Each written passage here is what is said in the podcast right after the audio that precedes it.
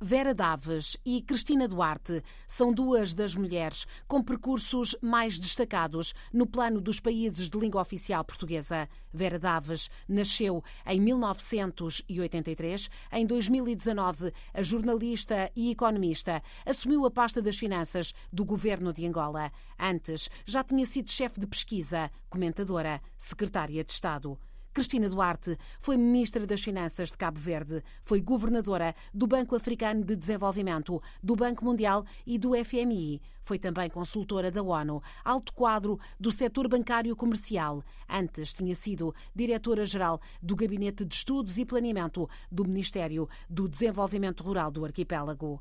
Ambas falaram com a RDP África, à margem do Fórum das Finanças Públicas Palop Timor-Leste. Já foi há umas semanas, em Lisboa, mas as ideias mantêm-se atuais. Na sala cheia do Isqueté, Cristina Duarte lançou reflexões e provocações. A ajuda pública ao desenvolvimento que o continente recebe neste momento é completamente marginal, disse, onde outros vislumbram dificuldades. Ela, Cristina Duarte, lê pistas para o desenvolvimento e a África só perde muito porque tem muito. Exatamente. É o paradoxo, é o paradoxo financeiro africano, paradoxo este que alimenta dois outros. O paradoxo financeiro alimenta um paradoxo energético, que por sua vez o paradoxo energético alimenta um outro que é o paradoxo em termos dos sistemas uh, alimentares. Começando pelo paradoxo financeiro, muito rapidamente. A África é rica em recursos financeiros. Se a África perde 70 bilhões em despesa pública ineficiente, 88 bilhões em fluxos ilícitos, 46 bilhões em sistemas de incentivos ineficientes e tem 1,3 trilhões de dólares fora do continente, não financiando o seu desenvolvimento, quer dizer que a África perde com a mão direita um montante enorme. Quer dizer, a África tem capacidade de gerar recursos financeiros, mas com a mão esquerda implora por financiamentos. Portanto, este paradoxo tem que ser resolvido, tem que ser cancelado, tem que ser neutralizado. Porque é este paradoxo depois que alimenta o paradoxo energético. Qual é o paradoxo energético? A África tem todos os recursos energéticos que qualquer um de nós pode pensar. Mas é, é um continente, continente escuro, às escuras. É um outro paradoxo. Então, o que é que está aqui a faltar? É desbloquear o financiamento do setor energético.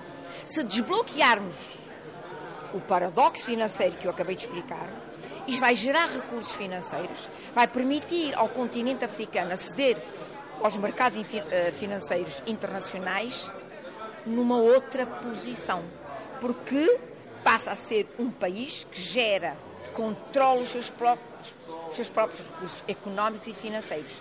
Isto, do ponto de vista do perfil de risco, é crucial.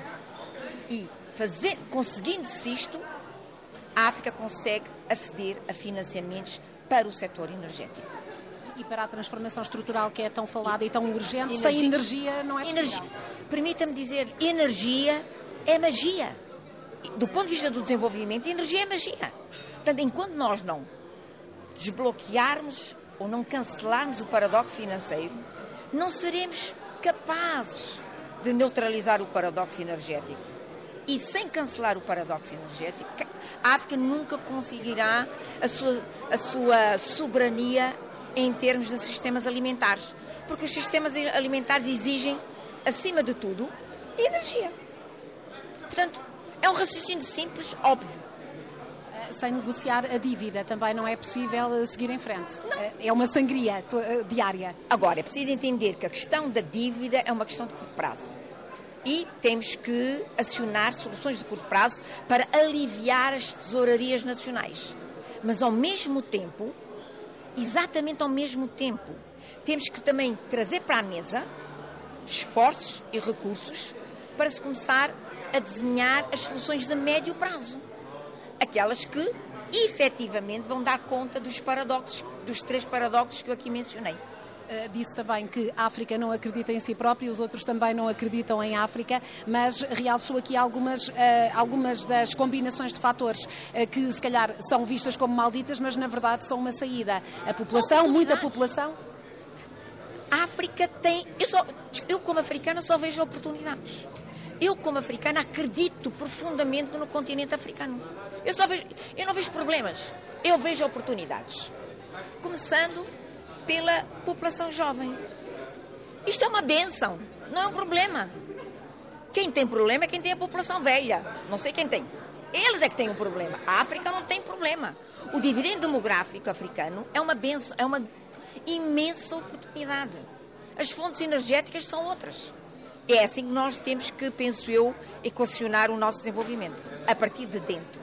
Mas acha que essa transformação pode acontecer eh, em que horizonte temporal? Olha, vai acontecer. Eu, eu tenho boas já notícias. está a acontecer.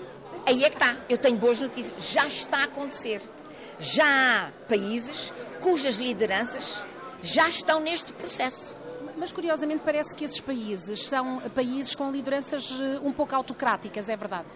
Não necessariamente, nós aí nós temos de ter muito cuidado de avaliar os regimes políticos africanos à luz de modelos ocidentais da democracia. Isso é polémico. É muito polémico, é muito polémico. Eu recuso-me a aceitar que o continente africano é um espaço vazio do ponto de vista democrático. Eu vou-lhe dar um exemplo. Eu uh, vivi em Angola e passei grande parte da minha infância de férias no sul de Angola. E pude ver como é que os chefes tradicionais em Angola, por exemplo, uh, ao anunciarem uma determinada decisão, uh, antes de o fazerem, acionavam mecanismos de consulta que envolviam todos os cidadãos daquela etnia. Você diz-me que isto não é democracia? Não é democracia ocidental. Eu pergunto-lhe, posso fazer uma pergunta? Nos últimos 30, 40 eh, anos, é já comum aceite que houve uma quebra do contrato social. Todo mundo sabe. Na Europa, não só, Europa, Estados Unidos e o. Uma quebra do contrato social. Há, uh, há indicadores que dizem que a produtividade aumentou 270% e os salários estão somente 0,5%.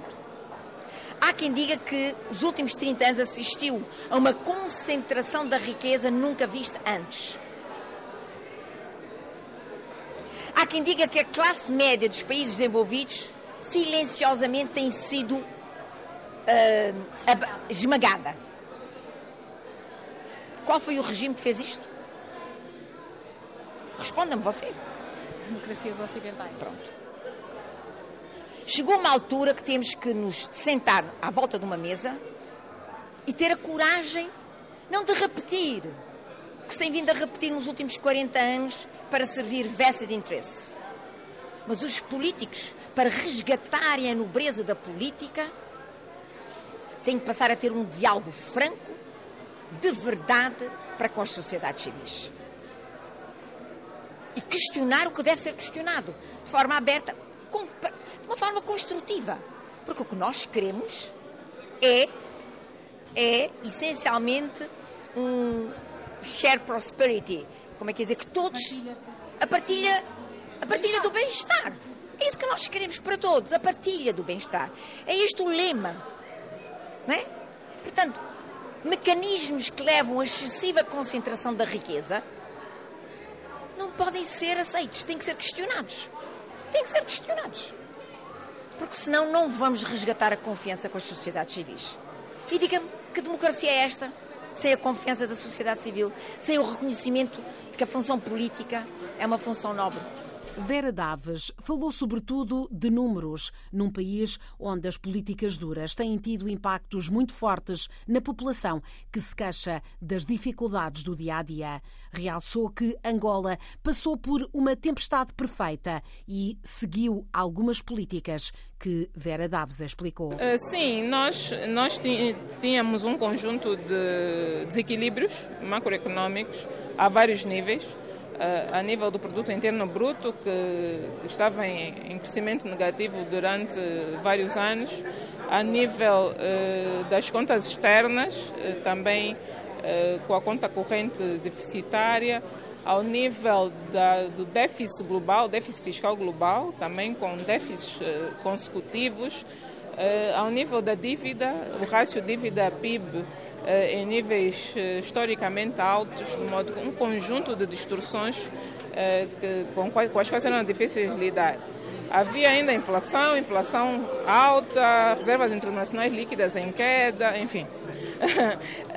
Nós decidimos, finais de 2017 início de 2018, fechar um plano de estabilização macroeconômica para endereçar esses desafios. Entendemos também que precisaríamos de apoio técnico e financeiro para implementar esse plano é, por isso avançamos em colaboração, em cooperação com o Fundo Monetário Internacional, através de um programa de financiamento ampliado. Com o Fundo Monetário Internacional implementamos um conjunto de medidas do lado da receita, do lado da despesa e do lado da dívida para procurar melhorar a nossa arrecadação fiscal. Nesse caso, do, nesse, nessa parte da arrecadação fiscal, importa destacar a implementação do IFA, entre outras reformas, do lado da despesa, procuramos melhorar a nossa lei dos contratos públicos, eh, procuramos implementar a contratação pública eletrônica eh, e procuramos também eh, começar um programa de privatizações eh, para diminuir o potencial de passivos contingentes com aquelas empresas que ou não eram rentáveis ou estavam a trabalhar abaixo do seu potencial e começamos eh, a, a privatizá-las. Do lado da dívida, eh, paramos de contratar financiamentos com colateral petróleo, que tem um, tem um custo elevado, diminuímos significativamente a contratação de financiamento comercial, Agora, eh, praticamente que já não assinamos financiamento comercial, pedimos sempre que ele venha com a cobertura de uma agência de crédito à exportação que ajuda a alongar a maturidade e a baixar a taxa de juro eh, e apostamos mais também por financiamento concessional e semi-concessional. Alongamento das maturidades, redução de taxa de juro, evitar colateral no mercado interno, evitar dívida indexada ao petróleo, Uh, e uh, conciliar tanto quanto possível o, a cobertura de despesas correntes com o que vem de receita fiscal, principalmente a receita fiscal não petrolífera. De modo que esse trabalho foi feito e começamos a colher os frutos. Não é? A economia está a crescer. em 2022 crescemos 3%. Esperamos crescer em 2023 3,3%. Como eu disse durante a minha apresentação, esse é trabalho em curso, é, porque a, a, população angolana cresce a taxa de 3%, de modo que 3% do crescimento do PIB é pouco. É, para aquilo que é o que, o que se precisa para endereçar um, endereçar um crescimento é, socialmente amigável. É, então, precisamos de colocar ainda mais esforços eh, naquilo que são eh, os fatores que possam alavancar o crescimento econômico para podermos ter um crescimento acima da taxa de crescimento da população.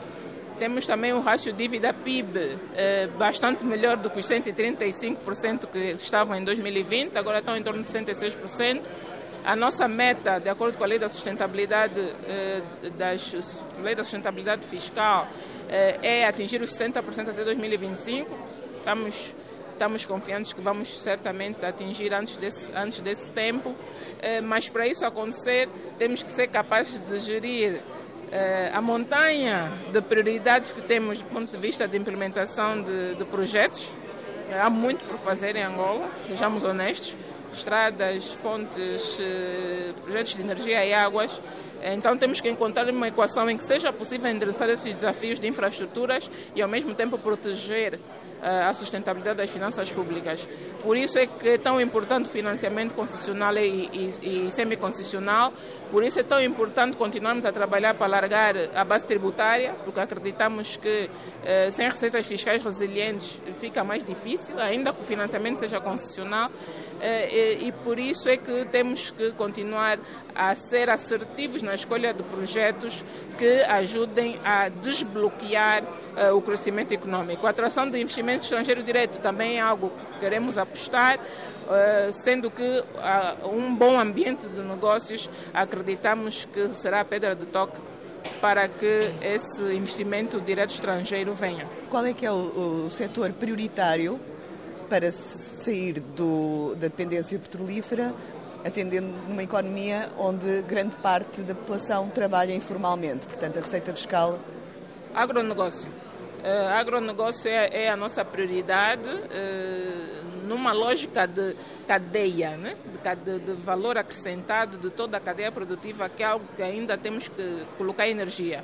Já está acontecendo algum agronegócio em Angola, o que falta é olhar para toda a cadeia de produção, a parte de, do processamento, a parte do embalamento, a parte do produto estar eh, em, em, em, apresentação e em condições que permita ser exportado e que permita ser otimizado caso não seja imediatamente vendido. Cadeias de frio, uma indústria de embalamento, eh, parceiros eh, estáveis do ponto de vista de, de compra desses mesmos produtos, de modo que nessa lógica de cadeia de valor e de de toda a estrutura integrada e a conexão com a indústria é algo que será a nossa prioridade absoluta.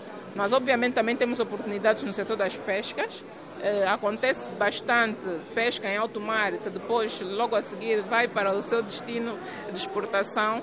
Queremos incentivar processamento em terra, porque acreditamos que, que isso também é gerador de emprego e, e ajuda-nos a capturar melhor eh, eh as receitas fiscais. Turismo, temos imenso potencial do ponto de vista de paisagens, eh, enfim então temos que colocar as infraestruturas certas nos locais certos para que o setor do turismo também seja um dos que possa ser o motor de crescimento em Angola. Vera Daves, ouvida pelos jornalistas depois da participação neste fórum sobre finanças públicas e Cristina Duarte, entrevistada pela RDP África no mesmo contexto. Duas mulheres, duas africanas, no topo das finanças dos seus países de África e do mundo.